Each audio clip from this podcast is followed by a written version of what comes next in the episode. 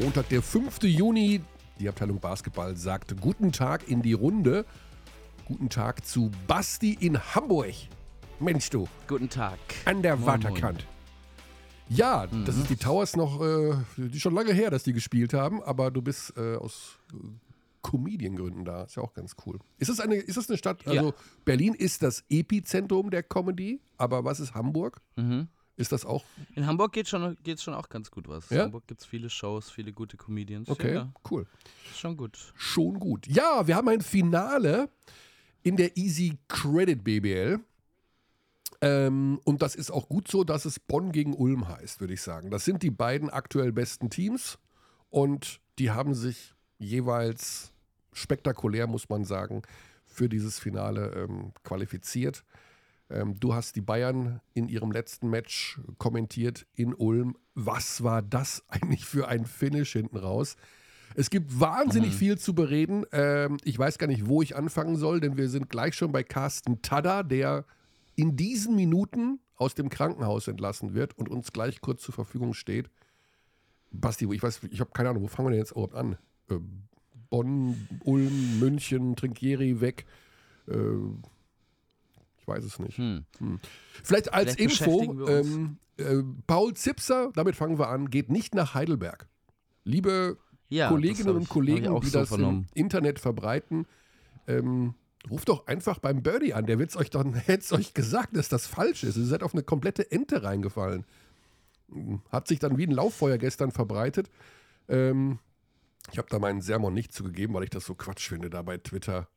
Aber hinterher, hä, stimmt gar nicht. Aber hier dürfen wir es sagen. Paul Zipser geht nicht nach Heidelberg und äh, ja, liebe Kollegen, ne? drei Quellen, dann ist es verifiziert. Ne? Nicht einfach nur so ein bisschen hier Straßengossip aufgreifen. Ja, so sieht's aus. Wo fangen wir an, Basti? Bei den Bayern.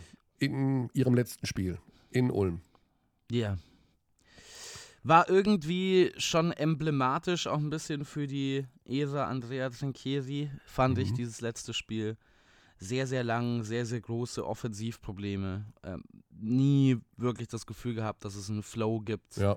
Und das zieht sich ja so ein bisschen durch die Zeit. Emblematisch dann aber auch dieser Run, dieses Comeback von 16 hinten. Wie oft haben wir das gesehen in der Trinkieri-Zeit, dass Bayern-Teams von großen, großen Rückständen zurückstürmen. Nur am Ende dann eben dieses Mal nicht mit ganz genug, um die Ulmer zu schlagen. Die Ulmer sind eine Mannschaft, die wir alle vor den Playoffs, also zumindest wir beide, glaube ich, sehr viel stärker gesehen haben als das, was der Tabellenplatz Mhm. darstellte. Dass sie so gut sind, hätte ich nicht gedacht. Ich Ja. hätte äh, nicht erwartet, dass die 6 und 1 gehen gegen Alba und gegen den FC Bayern Basketball. Das ist schon Wahnsinn. Ich glaube, wer auch immer das vorher behauptet hätte, den hätten wir nicht für voll genommen. Aber dass diese Mannschaft im Finale stehen kann, war für mich auch vor den Playoffs schon klar. Mhm. Und das haben sie jetzt erreicht. Und das ist ähm, eine Wahnsinnsleistung. Ja. Ja, wir werden über das Thema des äh, FC Bayern dann nachher noch mit Lukas Feldhaus in, ähm, etwas ausführlicher diskutieren, denn ich denke mal, dass da ein etwas größerer Umbruch auch ansteht. Trinkieri hatte bereits gesagt, dass er ähm, den Verein verlassen wird. Wir zwitschern es ja schon seit Wochen und Monaten hier vom Dach runter, dass Pablo Lasso kommt. Was heißt das? Äh, wer geht noch? Äh, wer kommt eventuell? Mm, Ganz, ganz äh, interessanter Sommer sicherlich für die Münchner. Äh, werden wir nachher noch ein bisschen ausführlicher darauf eingehen. Ja, also in jedem Fall, was mir super gut gefällt bei Bonn gegen Ulm ähm, im Finale, dass da auch wirklich zwei sehr, sehr starke und aktive Fankulturen belohnt werden. Also die sind ja mitgereist äh, zu Hunderten. Ähm, seit Jahren warten die darauf, Titel zu gewinnen. Ja, ich glaube, am äh, Samstag war ich in Ludwigsburg beim Spiel der Bonner und ähm, komme dann nachts noch ins Hotel zurück und dann sind da Bonner Fans und eine, eine Dame sagt zu mir, du hast überhaupt keine Ahnung, was das für uns Bonner Fans bedeutet. Also da geht wirklich, da geht mir auch das Herz auf, muss ich sagen. Ähm, wenn da ein Verein, der wirklich seit Urzeiten darauf wartet, mal ganz oben was mitzunehmen, ähm, jetzt die Chance hat, da tatsächlich deutscher Meister zu werden. Starke Sache. Ja. Also bei, bei beiden Teams wäre es äh, mit Blick auf die Saison, auf vor der Saison, Wahnsinn, Meister zu werden. Bei Ulm mit Sicherheit noch mehr als bei Bonn. Ich glaube, mhm. wenn wir auf unsere Season Preview zurückgucken, dann hatten wir alle Bonn so als dritte Macht auf dem Zettel, dass die so dominant sein werden, hätte ich auch nicht erwartet.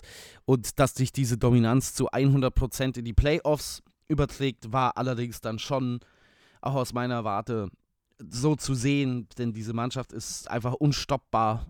Ich weiß nicht, was man tut gegen dieses ja. Isalo-Team. Das wird auch für Ulm wahnsinnig schwer. Ich glaube, auch wenn man Alba und Bayern rausgeschmissen hat, die zwei absoluten Top-Favoriten mit Blick auf die reguläre Saison oder vor der regulären Saison, diese Bonner Mannschaft ist ein anderes Monster aktuell als diese beiden anderen Teams. Die Ulmer haben wahnsinnig viel Möglichkeiten gezeigt, auch gegen Teams, die gerade am Brett auch so überlegen sein sollten. Ne? Also das war ja der große Vorteil, den man in der Serie oder den ich in der Serie gegen Alba und auch gegen die Bayern gesehen habe, dass diese beiden Mannschaften normalerweise diejenigen sind, die dominieren am Brett, die mhm. sich diese zweiten Chancen holen. Die Ulmer haben wahnsinnig gute Lösungen gefunden, selbst mit etwas kleineren Lineups, mit ihren drei Guards zusammen da dagegen anzukämpfen. Dieses Defensiv-Rebounding, das man gerade auch mit den Guards da etablieren kann. Also dieses Crashen des eigenen Brettes, einfach mit zwei Mann bei einem größeren zu sein. Jeder Spieler, der draußen an der Dreierlinie steht, vom Gegner insofern zu bestrafen, dass man dann schnell wieder zurück ist mit allen Mann und dennoch so viel Tempo aufbringen zu können. Das ist fast so eine ähnliche Dynamikverschiebung, beziehungsweise ähnlich schwierig, diese Balance zu wahren wie bei Bonn auf der anderen Seite mit diesen Offensiv-Rebounds. Ich glaube aber, dass gerade das nochmal eine neue Hürde, also es ist nochmal ein ganz anderes. Level an Hürde jetzt für die Ulmer als in den beiden Serien voran. Aber wer jetzt noch glaubt, dass Ulm nicht auch eine Chance gegen Bonn hat, der hat nicht zugeguckt ja. in den Playoffs. Ja. Auch wenn Bonn für mich der deutliche Favorit ist in der Serie. Ich glaube, Bonn ist so, so dominant. Ich sehe nicht, wie man die über eine Serie schlägt, aber wenn ich seinem Team zutraue, dann den Ulmern. Ja, ja Ludwigsburg hat es wirklich mit maximaler Physis auch versucht, ähm, gerade noch in Spiel 3, also den Willen kann man ihnen da nicht absprechen, ähm, es nochmal versucht zu haben. Es war dann in der zweiten Hälfte schon ziemlich grantig. Sie hatten allerdings auch Pech, die Ludwigsburger, mit ein, zwei Schiedsrichterentscheidungen. Ähm, es ging nach dem Spiel noch hoch her. Äh, Will Cherry ist aus unserer Sicht, die wir da als Beobachter waren, zu Unrecht ähm, disqualifiziert worden. Er hat ja zwei unsportliche Fouls bekommen. Ähm, ich glaube mhm. nicht, dass man, also das erste unsportliche für das Unterlaufen, ähm, ja, das war eh knapp aus meiner Sicht. okay, das gibt man. Aber dann gab es eben noch eine Rangelei. Und da muss ich auch ganz ehrlich sagen, ähm, da geht, glaube ich, der Appell an alle BBL-Schiedsrichter raus. Ähm, ich glaube, es wird momentan doch etwas zu viel gepfiffen. Ja, also ich möchte mal eine Situation ansprechen, die sich unmittelbar vor meinen Augen ähm, zugetragen hat, also wirklich einen Meter von mir entfernt. Äh, Kessens vom Bonn verteidigt gegen Prentice Hub und wischt da mit der Hand so rum. Und er wischt ihn so ein bisschen an der Backe. Ja, also wirklich ganz wenig und bekommt dafür einen Foulpfiff. Das ist natürlich absolut korrekt, diesen Pfiff zu geben. Aber da ist gar nichts passiert. Also Hub konnte weiter dribbeln. Ähm, wirklich, also als würdest du dir eine Fluse aus dem Gesicht wischen. So hat er ihn berührt. Ich weiß, von den Regeln her ist das ein Foul, aber und danach hat Kessens auch versucht, mit dem Ref zu sagen: Sag mal, das ist doch alles in Ordnung, lass doch einfach weiterlaufen, es ist doch nichts los.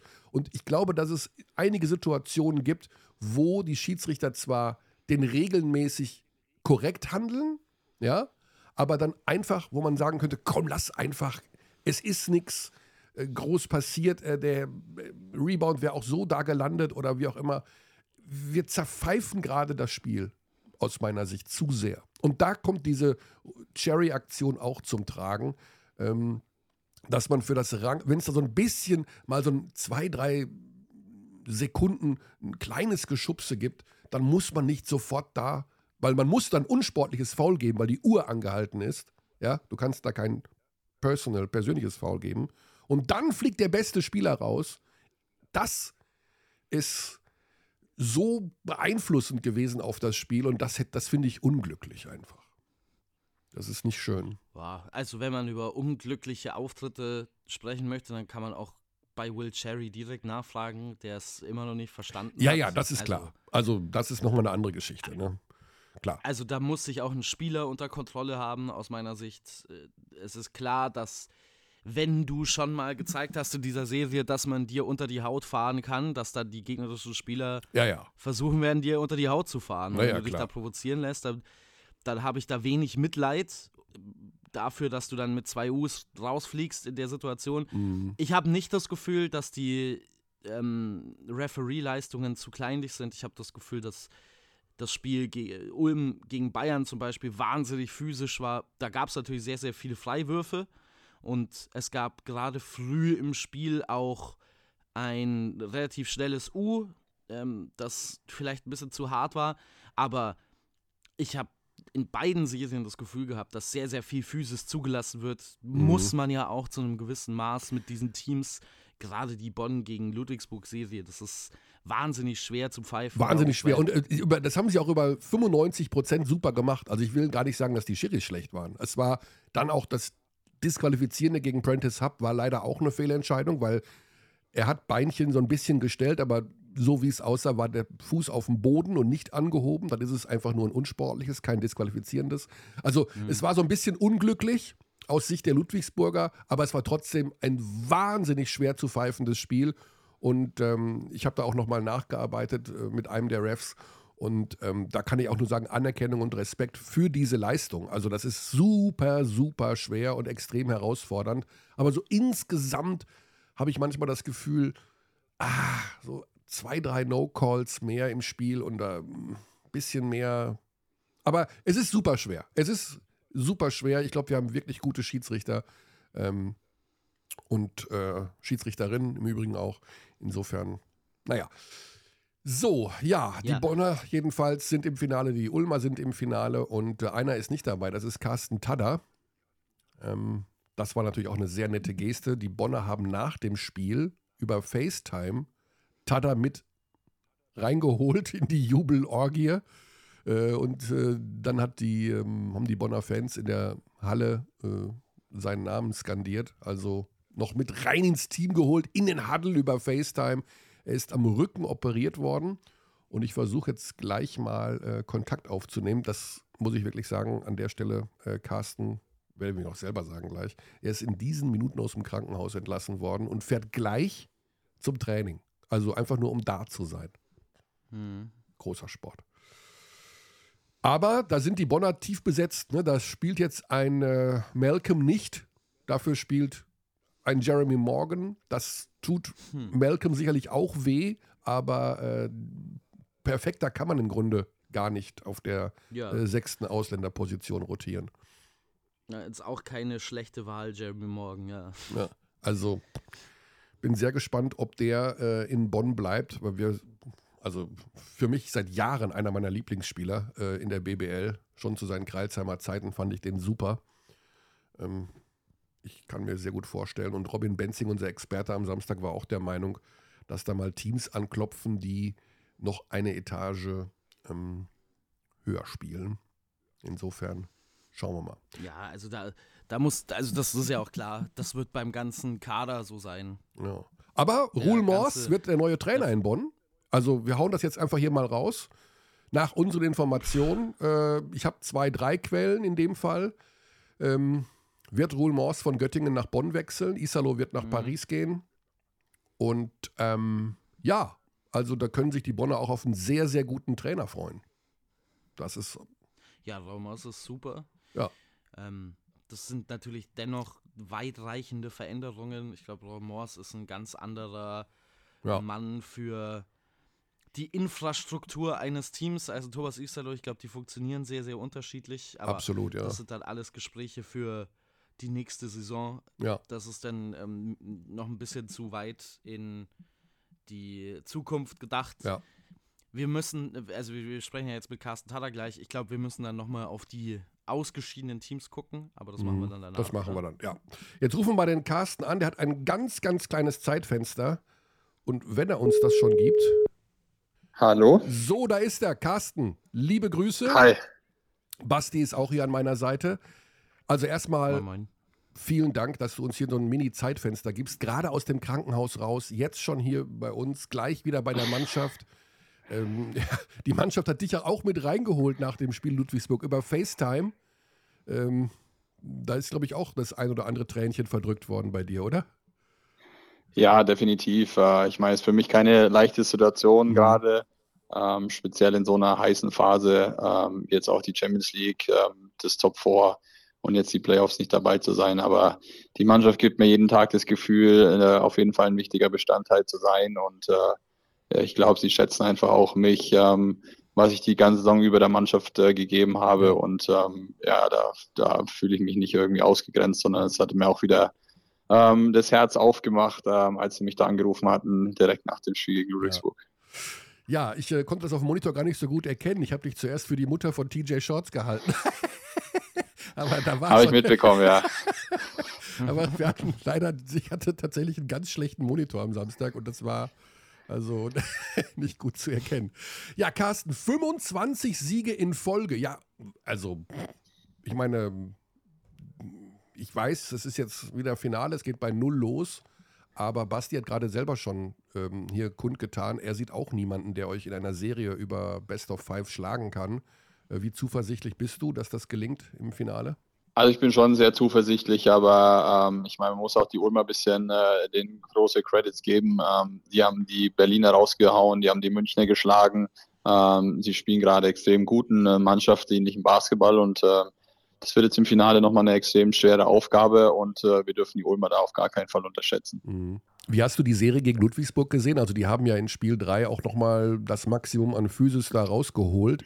Ähm, wart ihr da, also war das bei euch Thema vor Spiel 3, dass es da nochmal ein bisschen härter zur Sache geht? Wie habt ihr euch darauf vorbereitet? Ja, definitiv. Äh, Wir wussten natürlich, dass Ludwigsburg nochmal alles probieren wird, äh, um in unsere Köpfe auch zu kommen und um äh, da nochmal einen Sieg zu holen in Ludwigsburg, speziell vor heimischer Kulisse. Und ähm, wir haben uns natürlich da probiert, äh, mental drauf einzustellen, aber auf dem Feld ist dann nochmal ein bisschen was anderes. Ähm, Ich Mhm. denke, man hat gesehen, dass wir ein bisschen Probleme hatten, ähm, in unsere Offense zu kommen, haben viele unnötige und ähm, komische Ballverluste gehabt, die wir eigentlich sonst nicht haben und haben uns da ein bisschen schwer getan, unsere Offensive aufzuziehen. Aber es war Mhm. vielleicht genau deshalb geschuldet, weil Ludwigsburg da ein bisschen physischer zur Sache gegangen ist und ähm, das uns ein bisschen aus dem Konzept gebracht hat. Ja. Inwieweit hat jetzt auch der Sieg der Champions League, äh, Glückwunsch an dieser Stelle nochmal, da doch mal ein bisschen was verändert, so dass man, naja, also den einen super Titel hat man jetzt schon, äh, wird man dadurch automatisch nochmal, ich in der Hinsicht selbstbewusster, dass es heißt, also ja, es lohnt sich, wir wissen, wie gut wir sind, wir, wir sind hier irgendwie gerade auf der Mission. Also inwieweit hat das nochmal einen extra Schub gegeben? Ja, es hat uns auf jeden Fall einen Push nach vorne gegeben. Ich meine, ähm, klar dachte erstmal jeder, ähm, wir sind jetzt auf dem emotionalen Hoch und äh, werden das erste Spiel gegen Chemnitz äh, ins Sand setzen. Aber ich denke, wir haben gezeigt, dass wir ähm, voll konzentriert ähm, da auch in die Playoffs gegangen sind und ähm, dass wir da jetzt nichts äh, irgendwie für, wie sagt man in Englisch, für granted nehmen, sondern Mhm. äh, wirklich voll konzentriert sind und Coach stellt uns dann auch in jedem Spiel gut ein und ähm, wir wissen, was das für ein geiles Gefühl ist und auch speziell, was das für die Stadt Bonn bedeuten würde, ähm, wenn wir da den Titel holen würden. Ähm, aber bis dahin ist es definitiv noch ein langer und, und schwerer Weg. Inwieweit hat sich jetzt so ein bisschen auch die Aufmerksamkeit nochmal auf euch bezogen? Also ich gebe mal ein Beispiel. Mein Nachbar, der hat mit Sport gar nichts an der Mütze. Der weiß aber, was ich mache beruflich.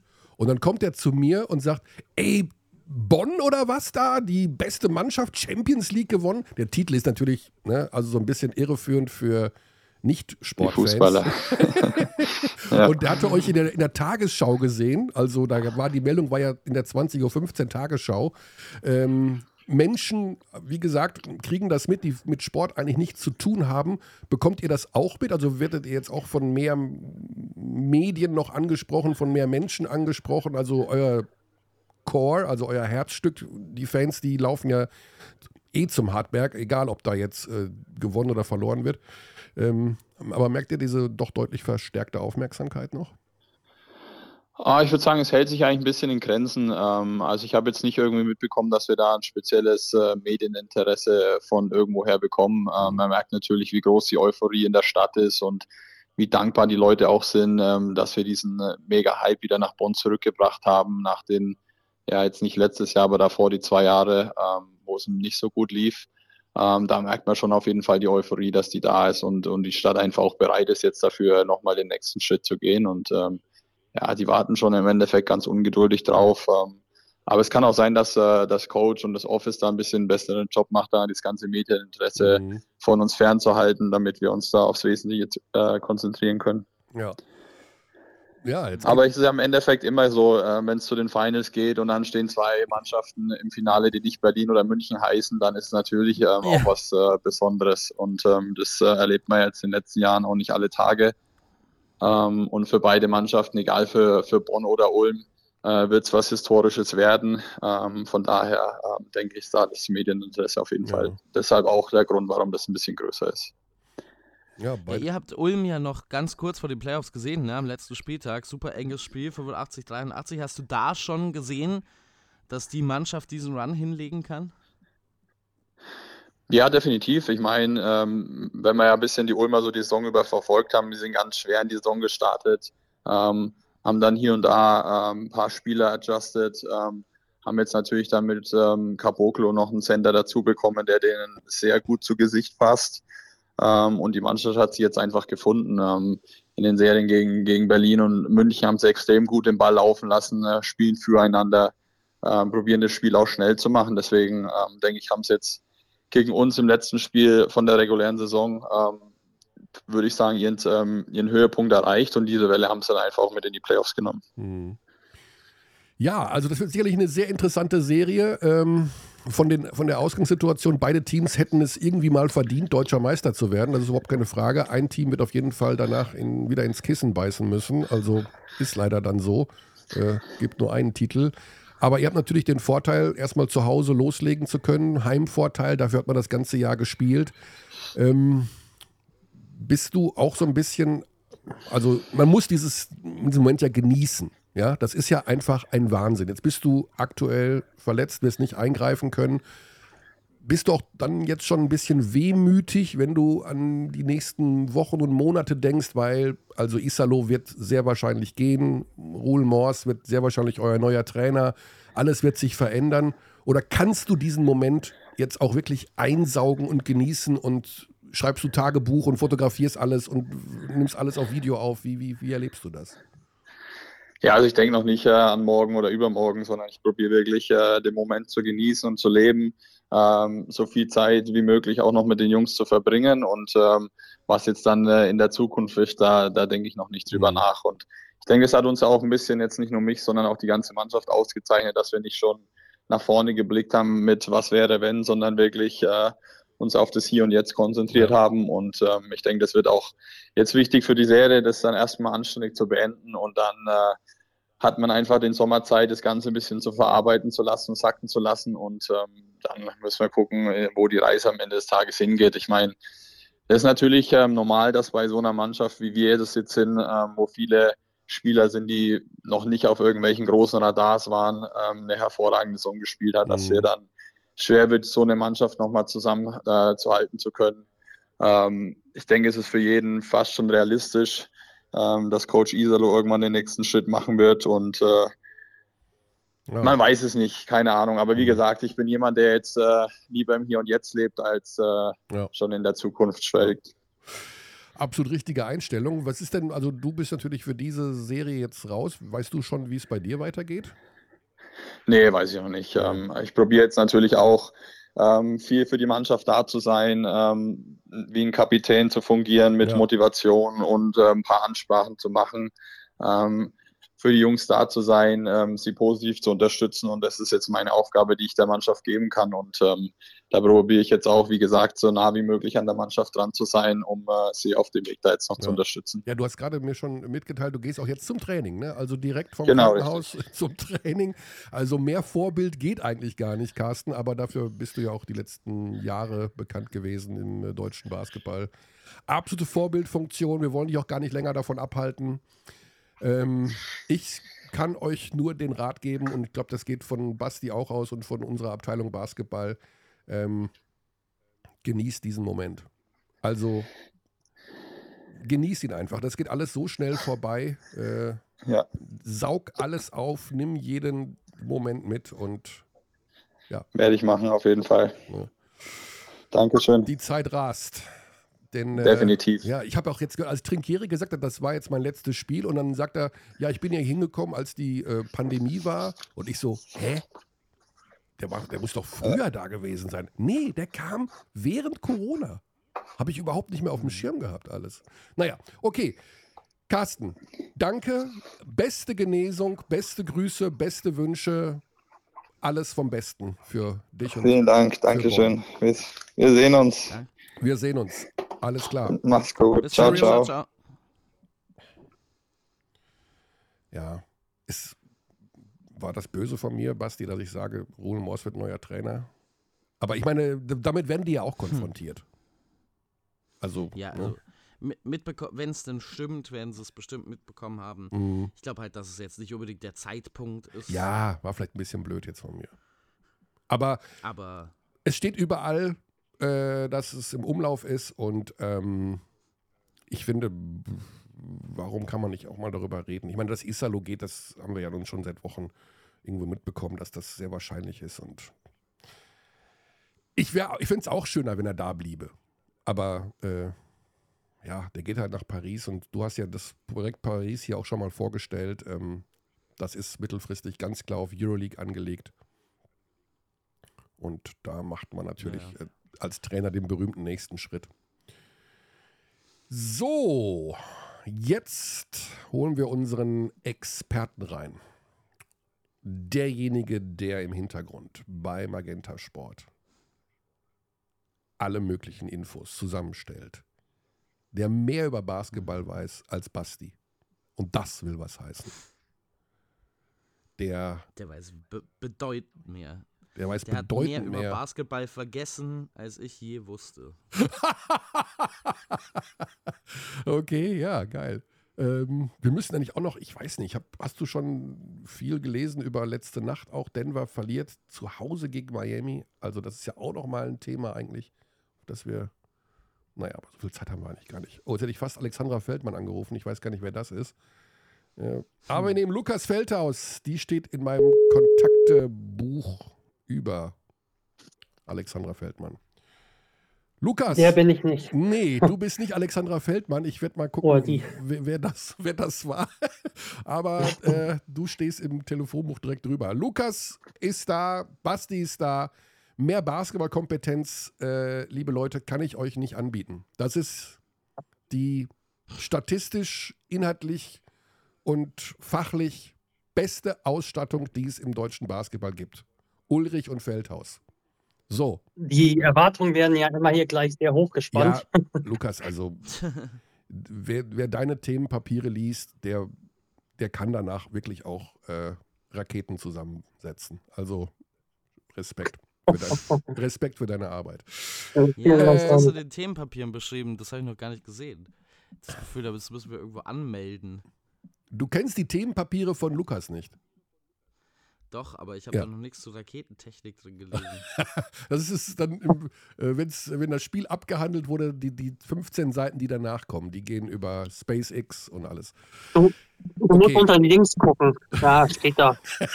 ah, ja, ich verstehe mal nicht, wie man diese Excel-Listen sortiert. Daran liegt es wahrscheinlich. Ja, äh, ein bisschen Quatsch reden kann auch nicht schaden nach diesen doch sehr, sehr ähm, anstrengenden Playoffs, obwohl eine, alle Serien 3-0 außer eine 3-1, Lukas. Das hättest du als äh, Professor Dr. HC Korbball auch nicht gedacht, oder? Äh, auch ohne den Doktortitel hätte ich das nicht gedacht. Und äh, ja, also es ist eigentlich, zieht sich so ein bisschen auch durch die BBL auch in den letzten Jahren immer so, so durch. Also wir haben eigentlich relativ selten so noch richtig packende Playoffs. Ich habe mal durchgeschaut, auch 2010, 2011 war, war mal so eine Saison, da hatten wir fünf Spiele im Halbfinale, in beiden Halbfinalen und äh, fünf auch im Finale. Sonst gab es immer ordentliche Playoffs, aber es zog sich so ein bisschen auch durch, dass äh, viele Serien klar waren. Aber dieses Jahr ist so ein bisschen komisch, weil wir eigentlich zwei Teams im Finale haben, die wir vor der Saison wahrscheinlich dann nicht erwartet hätten und Ulm auch nicht vor den Playoffs. Und die gewinnen ihre Serien auch sehr deutlich. Vor allem bei Ulm ist es eben sehr überraschend, bei Bonn ist es jetzt nicht unbedingt überraschend. Mhm. Aber ja, ich hätte es nicht gedacht. Mhm. Okay, dann machen wir es kurz und knapp, da du ja äh, im Grunde alle Statistiken, alle Zahlen und alle taktischen Dinge weißt. Wer gewinnt denn jetzt das Finale? Ähm, ja, mal sehen. Ich, ähm, ich denke Bonn. Also mhm. ich tippe sogar 13-0, ehrlich gesagt. Oh, wow. Ähm, und zwar aus dem Grund, weil ich eigentlich nicht so sehe, dass ein Team Bonn am Ende schlägt. Also sie haben in jedem, jedem Spiel in dieser Saison, in fast jedem Spiel in dieser Saison Wege gefunden, diese Spiele am Ende zu gewinnen. Ich glaube, Ulm hat Chancen. Es könnten umkämpfte Duelle werden, aber ich glaube, dass die beiden ersten Spiele in Bonn sind. Hilft der Sache auch nicht unbedingt, äh, denn mhm. also aus Ulmer Sicht. Sie haben alle Heimspiele gewonnen und ich habe irgendwie ein ganzes, ganz äh, heftiges Rauschen auf dem Ohr hier gerade. ich weiß nicht, woran das ich glaub, liegt. Ich glaube, Basti zieht sich gerade heimlich um. Ah, okay. Dann ist alles wie immer. Ja, ich glaube einfach, ich ja, was Ich habe nichts getan. Okay. Ich habe nichts getan, sorry. Ich glaube einfach, die sind zu dominant, Bonn. Mhm. Ähm, ich glaube, Ulm hat Chancen. Einfach Andron Gavell hat es ja auch gezeigt, dass er seine Teams immer super vorbereitet. Ich glaube, aus Ulmer Sicht ist es jetzt auch sehr traurig, also dass jetzt auch der Teambetreuer gestorben ist, Andy Klee. Also oh, ja. mein Beileid auf ja. jeden Fall. Ja, der war ja, sehr nah beim Team. Ich glaube, sowas kann auch, äh, auch wenn ja, also auch wenn der jetzt nicht spielt, aber also ich glaube, sowas kann auch eine Rolle spielen, ich weiß es nicht. Und ähm, ja, ich glaube einfach, Bonn ist so stabil und die wollen es einfach unbedingt. Trotzdem glaube ich, dass Ulm in der Lage ist, in jedem Spiel etwas rauszuholen. Aber gerade zu Hause ist, glaube ich, echt schwer, gegen Bonn zu gewinnen. Und ich glaube, wenn man 2-0 zurückliegt, wir haben es ja auch in der Serie, in den anderen Serien gesehen, ist es immer so ein bisschen schwierig, dann sich für das letzte Spiel noch diese jetzt erst Rechtsstimmung äh, aufrechtzuerhalten. Ich bin sehr gespannt, aber. Was sagt, was sagt ihr? Tja, also du hast es gerade schon genannt, die Bonner haben in dieser Saison gegen kein deutsches Team zu Hause verloren. Ähm, alle Heimspiele in der BBL gewonnen. Ähm, und sie haben jetzt auch, das hat, ist mir in Ludwigsburg wieder aufgefallen, das war ja beim besten Willen nicht ihr, ihr bestes Spiel, äh, weil es eben auch natürlich so ein bisschen von Ludwigsburger Seite darauf angelegt war, wirklich es maximal zu stören. Ähm, aber sie finden einen Weg. Sie finden, und auch TJ Shorts, der hat im Grunde zweieinhalb Viertel nicht stattgefunden. Der hat den Ball weggeworfen, der hat seine Abschlüsse nicht getroffen. Und am Ende hat er 20 Punkte und ähm, war doch wieder ein Faktor. Oder selbst wenn er kein Faktor war, gab es andere Möglichkeiten. Jeremy Morgan, äh, Kratzer, der sich da einen wegreboundet, ähm, Hawkins, ganz wichtige Würfe. Also ich glaube auch, dass es für Ulm sehr schwierig wird. Ähm, Ulm ist ja auch nicht unbedingt bekannt für jetzt wirklich sehr, sehr harte Verteidigung. Ähm, vielleicht, also du musst da defensiv in jedem Fall nochmal zulegen, um die Bonner da zu nerven. Ja, und was interessant war, was Thorsten Leibniz hier gesagt hat, er ist überrascht von der Konstanz seiner Mannschaft. Also wenn die es wirklich nochmal schaffen, so konstant in dieser jetzt Finalserie zu spielen, dann glaube ich schon, dass sie das ein oder andere Spiel gewinnen können. Aber es muss wirklich alles perfekt passen. Hm.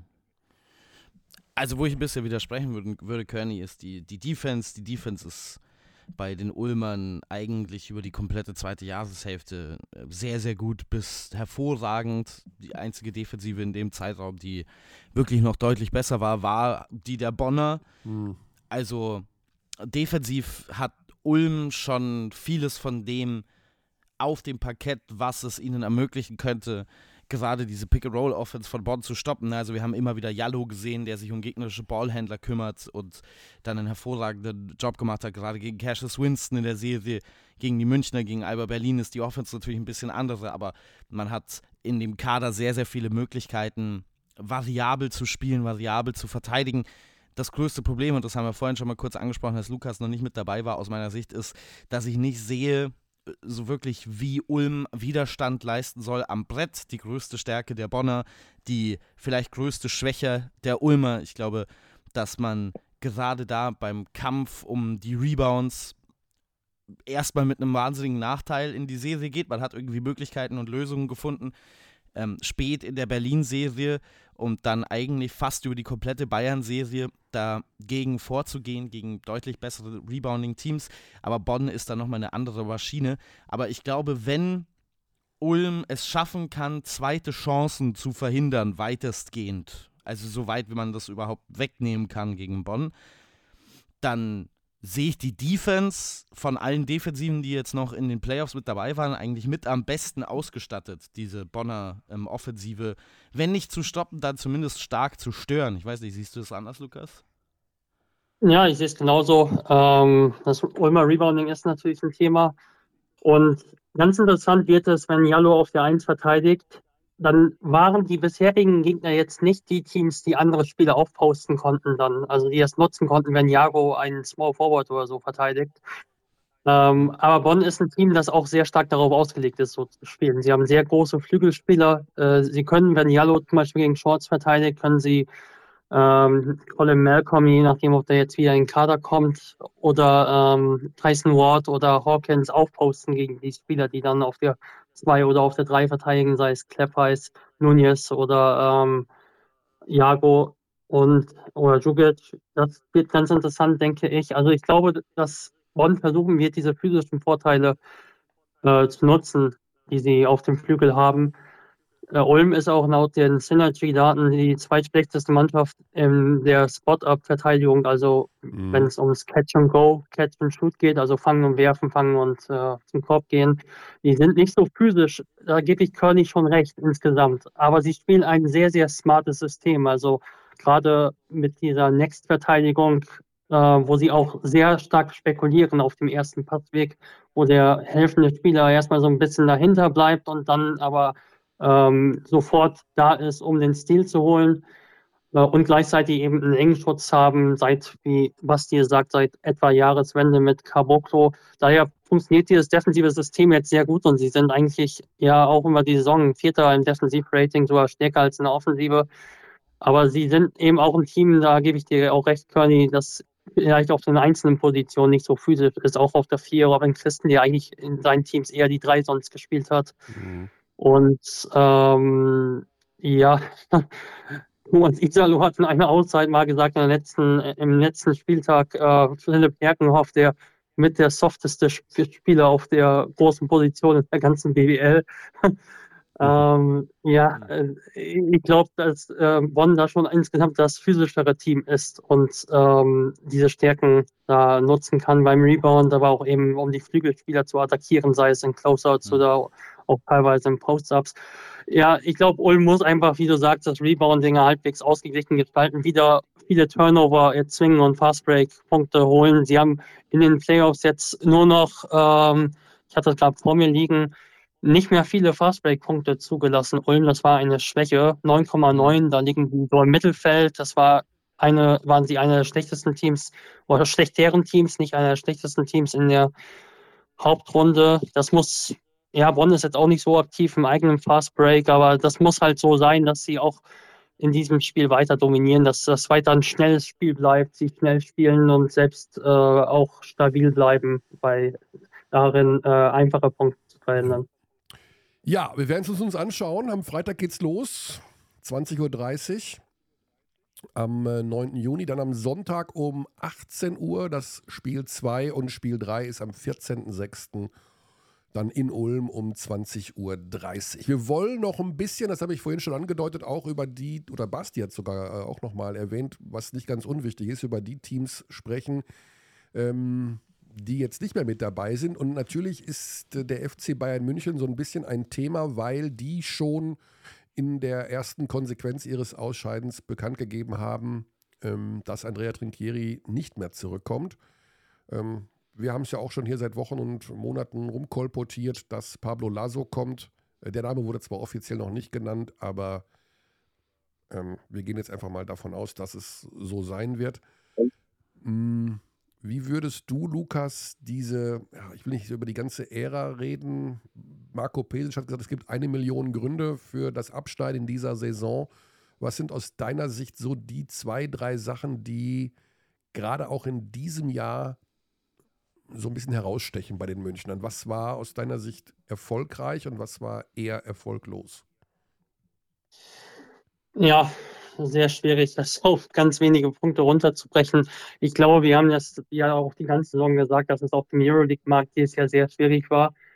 Äh, viele Topspieler russisch, russischen Vereine sind nicht in München untergekommen, sondern woanders. Mhm. Ähm, die hatten wieder nicht gerade den höchsten Etat, was auch so gesagt wurde. Äh, Basket News hat darüber berichtet, dass der Etat vielleicht sogar etwas geringer war als in der Vorsaison. Und man hat es einfach auch gesehen. Also, sie haben Spieler aus der G-League geholt, zwei, mhm. was man eigentlich in der, in der Euroleague kaum sieht. Also, dass man für Schlüsselpositionen Neuzugänge aus der G-League holt, die bisher noch nie auf Euroleague oder Eurocup oder Basketball Champions League Level gespielt haben. Und ich glaube, es war so ein bisschen schwierig, mit dem Kader den Spagat zu schaffen. Sie haben es immer noch versucht, denke ich, über, ähm, sie haben immer noch versucht, in der Euroleague um die Playoffs mitzuspielen irgendwie und haben trotz der besseren deutschen Besetzung immer auch noch Spieler immer mal geschont und viele waren auch immer verletzt und sie haben es eigentlich nicht, sie haben den Spagat versucht und sie haben es einfach nicht mit diesem Kader geschafft. Ich glaube, dass sie eigentlich nur in der Saison 2020, 2021 ähm, so richtig begeisternd waren. Und das war wirklich eine super Saison, auch wenn sie ja nicht Meister wurden, in das, meinen Augen. Das Baldwin, ja, ähm, mit, mit Wade Baldwin. Ja, genau. Ich glaube, mhm. da waren sie in der Identität einfach so stark. Also sie haben sich darauf konzentriert, was Marco Pesic, ich glaube, erst im Sommer danach sagte, dass der Pass keine Rolle spielt. Vielleicht sagt er es auch in dem Jahr davor, ist auch egal. Äh, und da haben sie wirklich in der Spitze gut, gute Leute geholt, Baldwin, äh, Reynolds und ähm, Lucic war noch da und hatten eine klare Identität, waren das mhm. zweitstärkste Defensivteam laut Hack is Dead und eines der schlechtesten Offensivteams. Aber sie waren so ganz kleine Identität. Da hatten sie wirklich nur Spieler, außer vielleicht Gian Marcesco, der so ein bisschen Gegenpol war, so als ruhiger Organisator, nicht der tougheste Defensivspieler mangels Physis, aber alle anderen waren extrem tough. Mhm. Und sie waren in der Spitze sehr stark besetzt. Und ich glaube, in den Jahren danach haben sie ein bisschen mehr versucht, auf die Breite zu setzen, auch weil sie mit der Spitze nicht geschafft haben, Alba Berlin zu schlagen in den Playoffs, weil sie einfach breiter aufgestellt waren und sind dann irgendwann hatten nicht mehr so die individuelle Klasse in der Spitze und auch nicht mehr so die ganz große Identität. Ja. Viele Spieler wie Walden, Jaramas oder ähm, Winston, aber auch viele andere, auch Obst immer noch eigentlich, muss man sagen, waren jetzt nicht diese Spieler wie im ersten Jahr, die dieses ähm, ja, vernichtende sozusagen Defensivsystem, dieses extrem physische Spiel spielen konnten und an die jetzt Kiri ist es eigentlich nicht gelungen, das Spiel auf das sich ändernde Personal anzupassen, in meinen Augen. Ja, ich denke auch, dass. Ja, da äh, ich jetzt, da, bitte, da, da hätte ich jetzt gerne mal da hätte ich jetzt gerne mal deine Meinung dazu, Lukas. Das ist natürlich ein bisschen schwer und wir sind jetzt nicht unbedingt, ähm, wir suchen jetzt nicht nach Hot Take Artists, aber ich, ich mache mal was Lauwarmes, so ein bisschen. Andrea Trinchieri, bekannt als jemand, der in seinen Bamberger Zeiten natürlich auch mit wahnsinnig guten Kadern eine fast schon poetisch schöne Offense hat spielen lassen, zumindest teilweise ja mit der beste Team-Offensivbasketball, den wir vielleicht in Deutschland jemals gesehen haben. Was hat sich verändert? Warum gelingt ihm das in dieser kompletten Zeit beim FC Bayern Basketball auch mit sich wandelndem Personal so überhaupt nicht? Ich weiß, dass die Spieler vom Level her natürlich nicht die gleichen sind, wie ein Daniel Tice, Brad Wanamaker, äh, Miller, wie auch immer sie alle heißen. Aber wir sehen ja jetzt gerade auch in Bonn zum Beispiel, was man für, oder bei Ulm, äh, also bei beiden Finalteams kann man das sehr, sehr gut ablesen, was man mit einem Kader, der, wenn man allein die Kaderliste anguckt, jetzt vielleicht nicht aussieht wie einer, der Euroleague spielen sollte oder der die deutsche Meisterschaft gewinnen könnte, ähm, eine ein stimmiges Offensivsystem aufs Parkett bekommt. Wieso aus deiner Sicht hat Andrea Trinchieri das in, den, in all den, in der ganzen Bayern-Zeit nie geschafft, eine flüssige, eine mit Identität belegte Offense zu kreieren? Ja, das weiß ich auch nicht, ehrlich gesagt. Also es ist auch relativ sehr überraschend für mich, ehrlich gesagt. Man muss sagen, Andreas Singseris Teams waren eigentlich immer in erster Linie dafür bekannt, stark zu verteidigen. Das war in jedem Jahr so. Also in Kazan hatten sie, glaube ich, die mit die beste Eurocup-Defensive aller Zeiten. Und hm. haben auch immer eher eine langsame Pace gespielt in allen Saisons. Sie waren aber im Halbfeld so stark in Bamberg. Ähm, und, aber es war tatsächlich so, dass es nicht so war, dass der in allen Stationen so einen guten Offensivbasketball geschafft hat, geschaffen hat. Also ich, ich glaube, dass die ja. Bamberger Offensive eher so eine Ausnahme war in seiner Zeit. Aber mhm. ich, es wundert mich auch, dass es so äh, schwierig war. Ich glaube fast ehrlich gesagt, dass in den letzten zwei Jahren ein Problem war und ich glaube, Michael, Michael hat ja auch, äh, Curly sagen wir, die letzten Jahre ja auch immer wieder angesprochen. Die haben auch immer wieder mit wechselnden Formationen zwischen BBL und äh, Euroleague gespielt. Dieses Jahr nicht so, Mangel, wegen der Verletzungen. Da hat sich das mit den internationalen Sports von alleine aufgestellt. Aber ich glaube fast, dass den, ihn es sehr schwer, äh, schwer fiel, gerade in den letzten zwei Jahren mit dem, mit dem Personal, die hatten so viele Spieler einfach auch da, wo sich keine Hierarchie äh, herauskristallisiert hat. In diesem Jahr, wenn man die Statistiken in der Euroleague anguckt, ein Spieler, Robinson Rubert hatte ein, es gibt ja diesen Effektivitätswert, der heißt PIR in der Euroleague, mhm. hatte einer einen zweistelligen Wert. Sie haben eigentlich so viele Spieler geschafft, äh, gehabt, dass, und keiner konnte sich so richtig da etablieren. Also, sie haben es eigentlich nicht geschafft, eine Hierarchie, denke ich, herzustellen. Und das war, das war in meinen Augen ein Problem in den letzten zwei Jahren. Im ersten Jahr war in meinen Augen die Sache vielleicht auch, dass Rentieri relativ spät verpflichtet wurde. Und sie hatten nicht den allergrößten Ruf auf dem äh, Euroleague-Markt und wussten, wollten aber direkt um die Playoffs mitspielen, haben dann ja auch eher ältere Spieler auch geholt. Das, war, das zieht sich ja auch relativ durch. Äh, J.J. Johnson war, glaube ich, Anfang 30, Gist war, wurde nachverpflichtet Mitte 30, Malcolm Thomas auch Mitte 30 und so. Und sie haben, glaube ich, schon, wir haben einfach versucht, klar nach dieser defensiven Identität zu spielen und äh, haben einfach nicht die Spieler, glaube ich, gefunden, wie Nicolo mhm. Belli, die beides konnten. Also ich denke auch, dass die Münchner ähm, das Hauptproblem in dieser Saison ist bei mir, habe ich ganz eindeutig für mich jetzt beschlossen, geht von Cash Winston aus. Also ich glaube, dass das einfach ein Experiment war, was schiefgelaufen ist. Der hat ja. seine Fähigkeiten in der Offensive irgendwie, irgendwo ein bisschen was zu kreieren, aber das ist eine so wichtige Position, von der im modernen Basketball so viel ausgeht. Wir sehen das ja bei den Vereinen, die momentan hier äh, rocken oder auch international. Das hat nicht funktioniert. Das war ein Risiko, so einen G-League-Spieler zu nehmen, der ähm, ja, wenn das funktioniert hätte, dann kann man sagen, wow, alles richtig gemacht, für wenig Geld jemanden geholt, der sofort äh, auf europäischem Topniveau funktioniert, hat er nicht. Gillespie mit Abstrichen hat funktioniert, also natürlich ein defensiver Anker und mit leichten offensiven Aufwärtstendenzen auch in der zweiten Hälfte.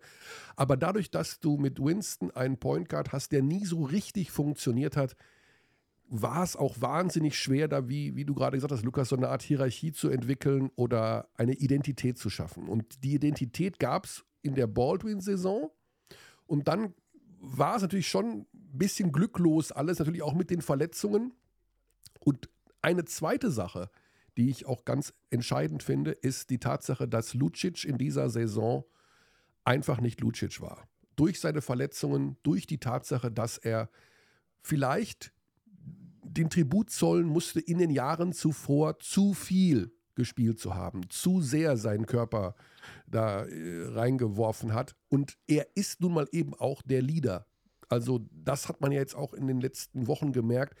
Ist da jemand gewesen, der irgendwo Leader war? Othello Hunter soll super wichtig sein in der Kabine, auch verletzt gewesen. Lucic nicht dabei, Rubit nicht dabei. Und ich glaube, dass dann das Einzige, was ich da, was ich, was mir positiv aufgefallen ist, nicht das Einzige, aber eine Sache, die positiv war, sicherlich der deutsche Kern. Obst, ja. Giffey, ähm, auch Bonga, obwohl auch da natürlich immer wieder das gleiche Thema ist, geht da nicht doch noch ein bisschen mehr mit den Anlagen, die er hat. Ähm, da haben sie sicherlich in dieser Saison einen besseren deutschen Kern gehabt als in den Jahren zuvor. Aber Jaramas, Walden, Weiler Bepp war komplett durch in den letzten Wochen, super, super müde. Ähm, da kam dann, obwohl Weiler Bepp deutsch ist, äh, muss ich jetzt dazu sagen, äh, da kam dann von den Positionen einfach zu wenig. Das Zweite, was man vielleicht Trinkieri vorwerfen muss, vorwerfen ist ein hartes Wort, aber was unter Trinkieri nicht richtig funktioniert, ist die Entwicklung junger Spieler. Das haben wir, ja, da sind Dinge nicht so passiert, wie sie, also man hat ihm eh wenig junge Spieler gegeben, aber äh, dass er eher auf den Veteranen steht, eher auf die erfahreneren Spieler, äh, das ist wohl völlig offensichtlich. Ähm, vielleicht hätte, ich weiß nicht, ob Winston woanders funktioniert hätte. Ich finde ihn eh einen schwierigen Typ als Spieler, ihn einzuordnen, um ehrlich zu sein, Cash Winston. Ähm, aber ich glaube, ja, dass, dass, dass, dass, das das Hauptproblem war der Münchner, dass sie auf der Position ähm, von der Verpflichtung her ein sehr hohes Risiko gegangen sind, das aber am Ende des Tages es nicht wert war. Ja, ich würde es ja. auch so sehen. Ja. Aber Dinge werden sich ändern. Pablo Lasso wird sicherlich nicht kommen und ähm, ja, also ich glaube schon, dass der ist gewohnt äh, von Real Madrid, dass da ein, äh, ein Kader steht, der ähm, ja ein paar Millionen teurer ist. Und das Zweite ist, warum ich glaube, dass die Münchner doch was die Kaderstärke angeht, zulegen müssen, ist die Tatsache, dass der Umzug in den SAP-Garden bevorsteht. Das heißt, mhm. das, was in der kommenden Saison passiert, ist auch so ein bisschen Schaulaufen, um ehrlich zu sein. Ich weiß nicht, ob der Begriff jetzt richtig ist, aber ähm, du willst natürlich, wenn du dann im Spätfrühjahr 24 umziehst äh, mit den wichtigen Spielen, äh, das ist eine super tolle neue Halle mit 12.000 Plätzen, glaube ich, die willst du ja voll kriegen. Ne? Du kannst, glaube ich, mhm. du bist so ein bisschen auch dazu verdammt, ähm, jetzt einen Trainer holst du, der, weiß ich nicht, wie viele Titel gewonnen hat mit Real Madrid, 48, 9, 929, irgendwas war in der Richtung. Da muss da jetzt, da muss jetzt eine Truppe hin, die, die so ein bisschen trommelt.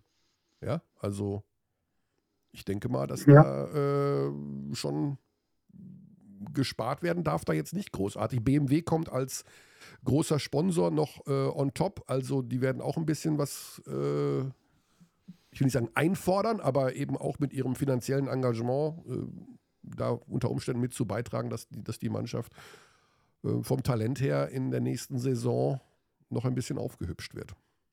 Sehr, sehr spannend. Ja, also sehr, sehr, also ich finde Berlin und München in diesem Sommer, was, ich bin ja eh so ein Personalfetischist, ich liebe das ja, wer geht, wer kommt, wer, wer und was. Ich finde, das sind zwei wahnsinnig spannende Projekte. Ist ja. das ein anderes Wort für HR-Abteilung, Personalfetischist? ja, genau. Also Basketball HR, das ist, äh, wie ihr wisst, äh, mit äh, solchen Geschichten, wer geht wohin, da kann man, da kann, kann ich Tage mit verbringen. Ich liebe das. Ja.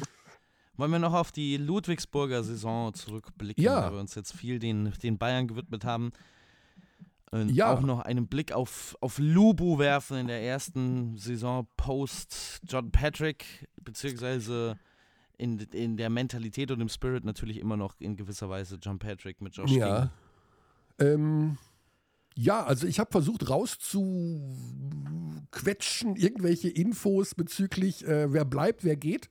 Denn äh, Lubo ist natürlich auch bekannt dafür, ein Personalkarussell zu haben, äh, was auch auf dem Oktoberfest stehen könnte, so groß ist das. Äh, Prentice Hub und war jetzt, wäre jetzt so mein Kandidat, wo ich denke, der kann nochmal mm, zulegen. Also der spielt natürlich dafür wenig Geld. Äh, eine respektable Rookie-Saison. Ich glaube, die ging ein bisschen zu lang für ihn. Ja, so seit April da hat er wohl gedacht, äh, ist jetzt hier irgendwann, muss doch mal, mal Schluss sein mit dem ganzen Bums, aber war nicht. Und da hat er sich jetzt so ein bisschen in den letzten Wochen verhoben. Äh, ansonsten war das eigentlich eine Mannschaft, die vor allen Dingen am Anfang, wie ich finde, sehr gut funktioniert hat. Ähm, ja. guten Saisonstart hatte, Champions League sehr stark gespielt hat. Ich glaube, diesen Schiefer, den sie sich reingezogen haben mit der Limoges-Niederlage, den haben sie nie so richtig weggesteckt dieses 22 Punkte Vorsprung verspielen in einem Do-or-Die-Spiel. Äh, ähm, aber ansonsten hatten sie ihre Identität eigentlich schon so ein bisschen gefunden. Ähm, mich hat die Vertragsverlängerung mit Josh King ehrlicherweise etwas überrascht, weil ich einfach nur vom Gefühl dachte, John Patrick kommt zurück. Also war einfach nur ein Gefühl, mhm. kein Wissen. Ähm, aber gut, äh, der bleibt. Und ansonsten muss ich sagen, sie hätten, sie waren auf einem ganz guten Weg, ähm, offensiv ein bisschen variabler zu spielen als in den Jahren zuvor. Hatte ich so das Gefühl, das war nicht, also auch als dann Isaiah Whitehead weg war, ähm, dachte ich, ah, okay, ne, der hat ja viel 1 gegen 1 gemacht und Ludwigsburg ist ja eine Mannschaft, die in den letzten Jahren immer viel 1 gegen 1 Offense gespielt hat. Vielleicht geht ein bisschen, wird ein bisschen variabler gespielt. Ähm, ich finde, sie hatten dann aber jetzt dann doch in der zweiten Saisonhälfte und speziell in den letzten Wochen, Lukas hat es in einem seiner goldenen Themenpapiere angemerkt, eines der schlechtesten Offensivratings in der Liga, mhm. äh, doch stark nachgelassen. Und ähm, da hat man gemerkt, dass das eine Mannschaft ist, die ja junge Spieler und vielleicht dann doch nicht so richtige Leadership intern hatten. Aber es gab es gab auf jeden Fall gute Ansätze. Man muss sagen, sie waren zum vierten Mal in Folge im Halbfinale. Also irgendwas macht dieser Verein da auch richtig. Ähm, mhm. Ich weiß nur nicht, wie das jetzt auf, darauf ausgelegt ist, Spieler zu halten und im Kern äh, da nochmal ähm, ja, sozusagen die, die Schlüsselleute auch in die nächste Saison mitzuholen. Da bin ich jetzt überfragt, das weiß ich nicht. Ich finde, dass also Ludwigsburg, ja. Massi? Also ich, ich möchte nur kurz, ich möchte nur kurz einwerfen, ähm, das hast du jetzt auch schon umrissen, aber vielleicht kann man es so schnell zusammenfassen, dafür, dass das aus meiner Sicht eine so klare Umbruchssaison war, mit sehr vielen Ungewissen und einem neuen Coach und alles ändert sich, ist ein Halbfinale ein wahnsinniger Erfolg. Man war, das muss man auch sagen, relativ chancenlos gegen die Telekom Baskets Bonn, aber das waren viele Teams. Ich finde, das ist eine erfolgreiche Saison für die Ludwigsburger. Man hat in den Playoffs nochmal unter Beweis gestellt, dass man, dass man dann in entscheidenden Spielen vielleicht einen Gang nach oben schalten kann, denn die zweite Saisonhälfte war jetzt nicht sonderlich, sonderlich prickelnd in der regulären Saison. Aber insgesamt finde ich, dass man aus Ludwigsburger Sicht mit einer schwächeren Saison hätte rechnen können angesichts der vielen Veränderungen. Und das spricht schon sehr für die Konstanz dieses Vereins, dass man es dann wieder mhm. ins Halbfinale schafft. Ja, ja sehe ich genauso. Und ich fand, sie hatten am Ende auch wieder die Identität der letzten Jahre. Es hat so ein bisschen, nicht auf dem Level, aber es hat so ein bisschen geschwankt. Sie kamen in die Saison rein, ihr habt sie gerade vorliegen und waren offensiv plötzlich extrem gut. Also 180, 95, 92, 89, 103, 91 Punkte und äh, waren auch in dem Zeitraum extrem effizient. Ich weiß noch, da hattet ihr auch mit David McRae geredet, dass er plötzlich viel mehr Ballbewegung zu sehen ist, etc.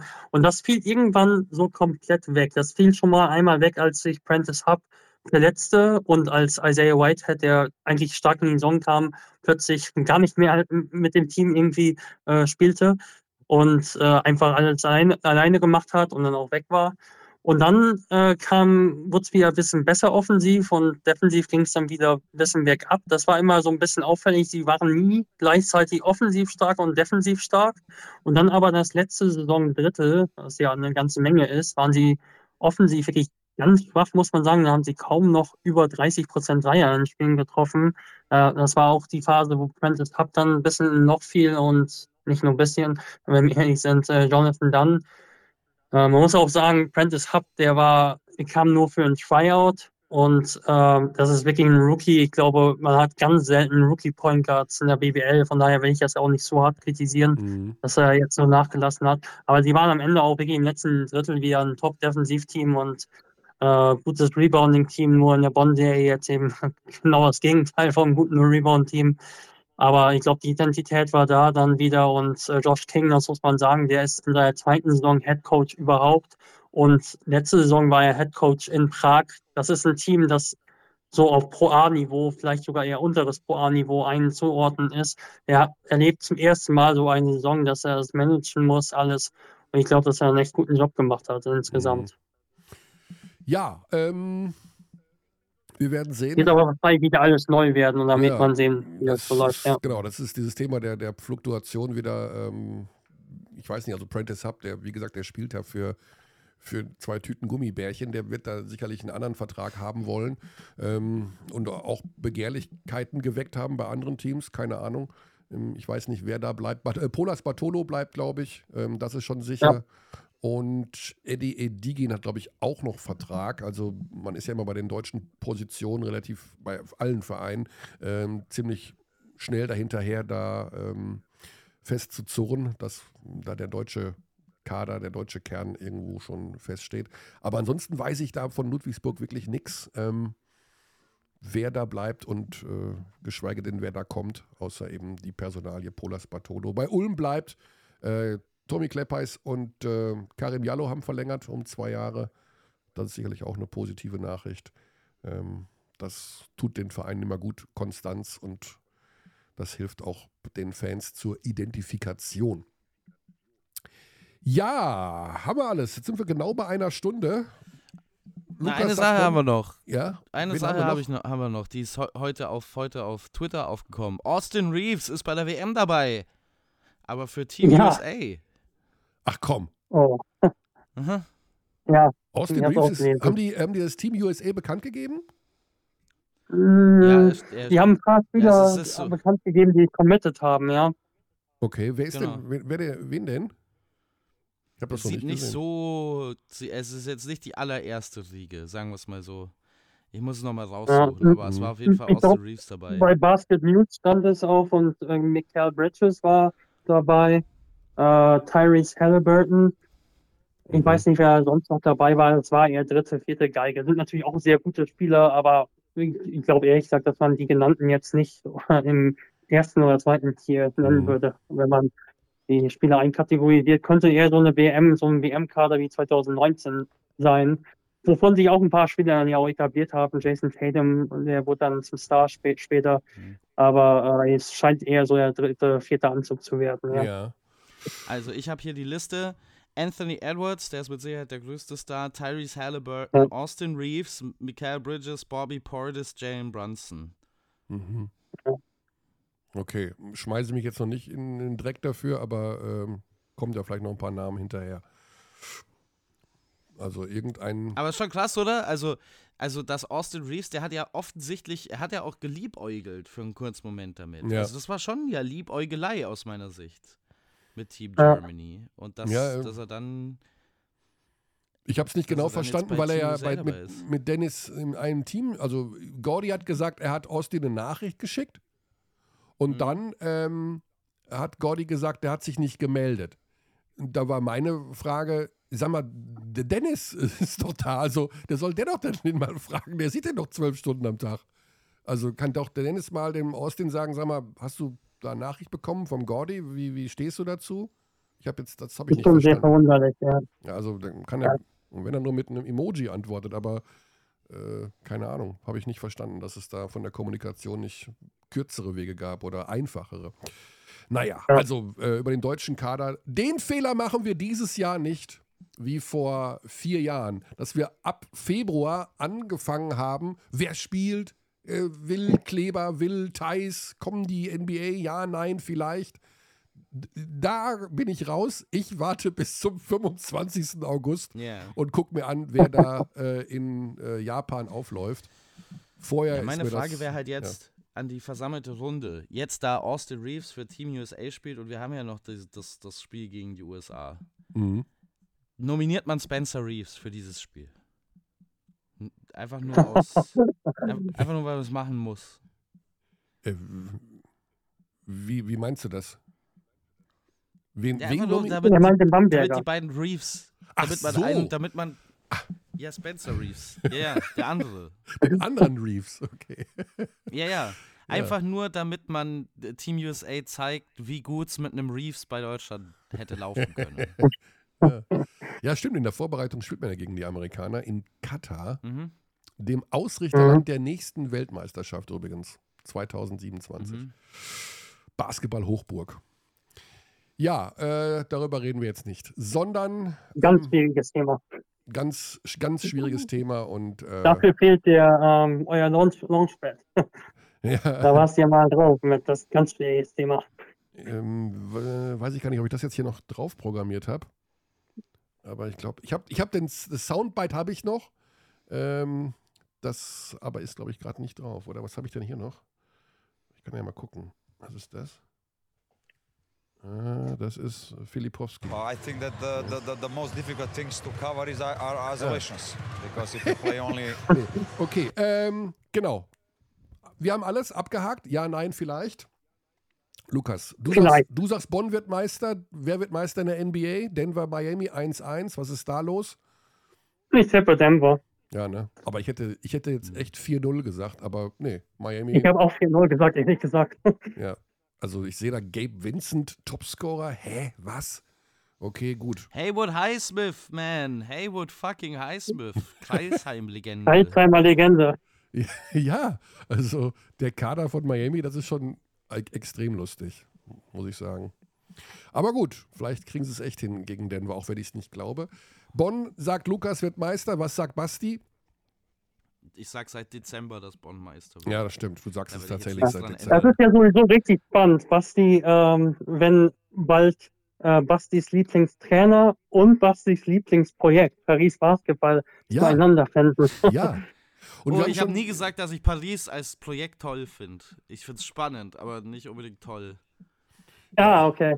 Ja, ist halt wieder so eine, ne, also wir haben halt, wir haben es in der, im Basketball ab und zu eben auch mit so Projekten zu tun, die dann eben entstehen, so ein bisschen, ich will nicht sagen Kunstprodukt, aber ähm, natürlich will die Euroleague die Metropolen dabei haben. Die reden ja auch immer noch von einem Team in London. Ne? Also, Ja. ja, Sind Gut. ja auch im Eurocup inzwischen dabei, in London. Wahrscheinlich kommt das irgendwie auch irgendwann. Ja. Ja, also Iserlohn nach. Wir haben auch Ruhl Mors hier schon rumge. Ne, also rumposaunt, dass der nach Bonn geht. Ähm, Ja. Und ja. Wir werden sehen. Also momentan wollen wir noch in der Gegenwart leben und uns an dieser schönen Serie Bonn gegen Ulm erfreuen. Ich finde es super, dass es Bonn gegen Ulm ist. Das ist mal was anderes. Und äh, das sind die beiden besten Teams momentan. Und beide haben eine klare Identität, haben eine klare Story zu erzählen gehabt in dieser Saison auch international super erfolgreich. Ähm, ich finde es Tolle klasse. Trainer auch. Und äh, dann wird es im nächsten Jahr vielleicht wieder anders. Keine Ahnung. Lukas, dann äh, würde ich sagen, schicken wir dich zurück an den Schreibtisch. Ich bin Wie- schon dran. Wie viel, Sa- wie viel Seiten Themenpapier fürs Finale hast du schon fertig? Oh, muss eigentlich ein neuer Rekord werden, ja. Nee, tatsächlich bin ich noch in den Anfängen. Okay. Ja, Anfängen ist noch nett gesagt sogar. hast du, noch, hast du noch überhaupt Zeit für andere Dinge in deinem Leben? Ähm, muss ich mal kurz mal nachdenken. Nein, eigentlich nicht. Aber ähm, du studierst noch, ist das richtig? Oder du machst irgendwie da noch an der Uni? Ja, ich arbeite auch, ich arbeite auch an der Uni nebenbei noch und studiere, ja. Ja, also das mache ich schon. Was, was genau? Ich bin viel, viel am, viel am Laptop, wenn ich, äh, ich studiere auf Lehramt, Deutsch und Englisch Ah. und äh, ja, arbeite da auch noch an der Uni. Ich habe auch in den letzten Semestern auch immer mal Dozent gearbeitet in der, Mhm. in der Anglistik, in, im Englischen. Also ich habe mehr, äh, mehrere, ähm, wie sagt man so schön, Standbeine Ja. sozusagen. Okay, dann habe ich ja noch zwei super Belesene hier äh, an meiner Seite. Basti ist ja auch so ein Vielleser. Äh, von euch beiden noch eine Buchempfehlung zum Abschluss? Das absolut machst Deu Deutsch, als Deutschlehrer, was ist die Lektüre, die muss man lesen im Deutschunterricht? Was, was, was wird Lehrer Feldhaus den Schülern hinwerfen? Boah. Da, da erwischst du mich aber jetzt wirklich auf einem ganz falschen Fuß. Ah, Ich okay. bin ja auch eher, ich, ich bin auch im Grundschulbereich, also Ja, ah, das sind okay. ja jetzt nicht unbedingt die Bücher, die du jetzt liest, außer du bist äh, äh, Ottfried Preußler, Dauerleser, Astrid Lindgren, Dauerleser. Oh, Ah, ja. Astrid Lindgren überragend. Ähm, Wir Kinder aus Bullabü. also- Ja, auf jeden Fall. Ja. Die, wär, die, die beiden Autoren wären tatsächlich auch Aut- Autorinnen, tatsächlich auch die, die ich so nennen würde für den Bereich, klar. In der Grundschule Astrid Lindgren lesen, ja. Ja, teil, äh, teilweise. Also Mhm. Ottfried Preußler ist da wahrscheinlich ein bisschen äh, naheliegender. Also Grimms Märchen, Grimms. Märchen sind zu grausam für, für Grundschulkinder, oder? Also, wenn man mal, Ja, wenn man, also sag mal ganz im Ernst, gibt es eine grausamere Geschichte als die von Hänsel und Gretel? Gibt's oh nicht, ja, oder? der Struwwelpeter ist viel schlimmer noch, finde ich. Find, den Struffelpeter findest du schlimmer? Der Struwwelpeter ist ganz, ganz schlimm. Der macht gar nichts. Der, der tut gar nichts. Dann werden ihm die Finger abgeschnitten. Ja, weil Der steht da einfach nur. Ist einfach nur, er, ist, der ist, er geht einfach nur aus, aus dem Haus und will ein Typ sein. Und dann wird er verstümmelt dafür. Also ich finde Hänsel und Gretel schon tough. Jetzt mal im Ernst. Die, die Hexe. Ja, dem dazu habe ich auch mal eine Arbeit geschrieben. Es gibt da auch durchaus auch Bilderbücher, die das so ein bisschen, bisschen netter, ein bisschen witziger äh, machen. Ähm, ja, ich glaube, Du meinst, die, die, der, die der, die Ursprungsgeschichte ist jetzt nicht so ähm, super, denke ich, ja. So super nett. man kann Hänsel und Gretel lustig erzählen? Wie, wie geht das denn? Der Ofen springt nicht an Ja, oder was? Eigentlich kann Hast man du noch nie Otto Walkes gesehen? Ja, stimmt. okay, also keine Buchempfehlung vom angehenden äh, Deutschlehrer. Soweit sind wir schon gekommen. Ähm, Basti hat bestimmt Mhm. eine Buchempfehlung. Basti ist viel belesen. Welchen Klassiker das muss hat man jetzt nichts mit das hat jetzt nichts mit der aktuellen Situation zu tun oder mit nächster Saison oder so, aber Mhm. Benjamin von Stuttgart Barre noch wach, kann man mal Ja. lesen. Ja, äh, steht bei mir ganz oben. Äh, ja, werde ich, ich glaube sogar diese Woche noch anfangen. Ähm, ich habe das Gutes erste. Kapitel. Ja, ich habe das erste Kapitel habe ich schon gelesen, sagen wir es so. Das war als Vorabdruck im Spiegel ähm, von Stucki. Stucki nennt man ihn ja in der Szene. Mhm. Äh, Mhm. okay, ähm, genau.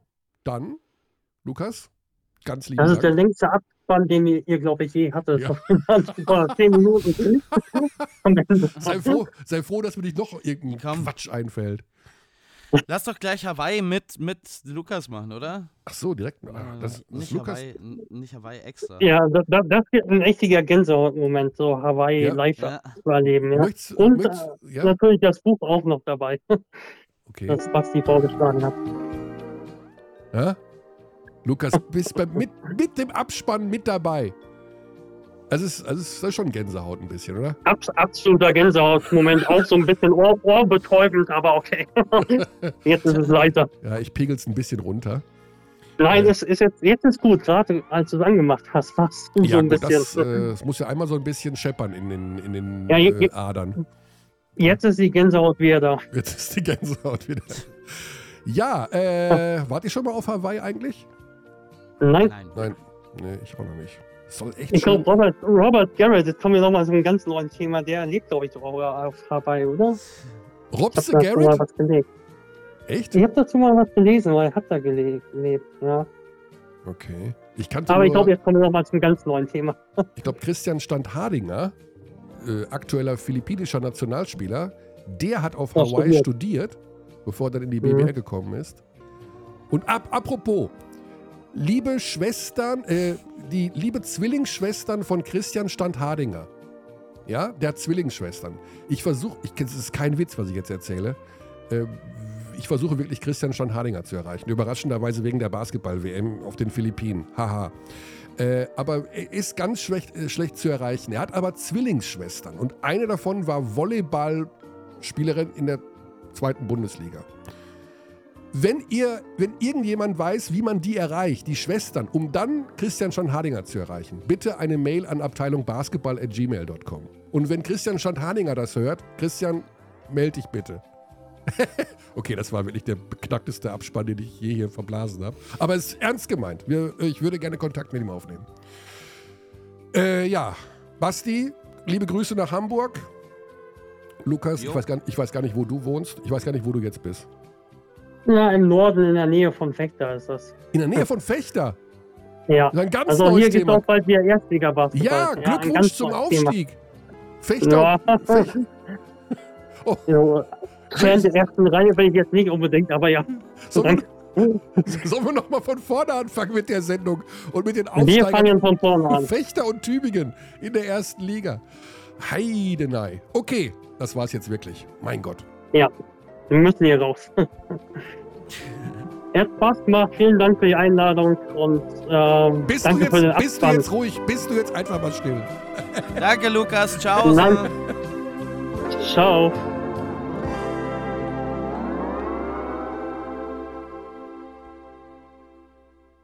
We treat people here with complete respect. This is Germany. Yo,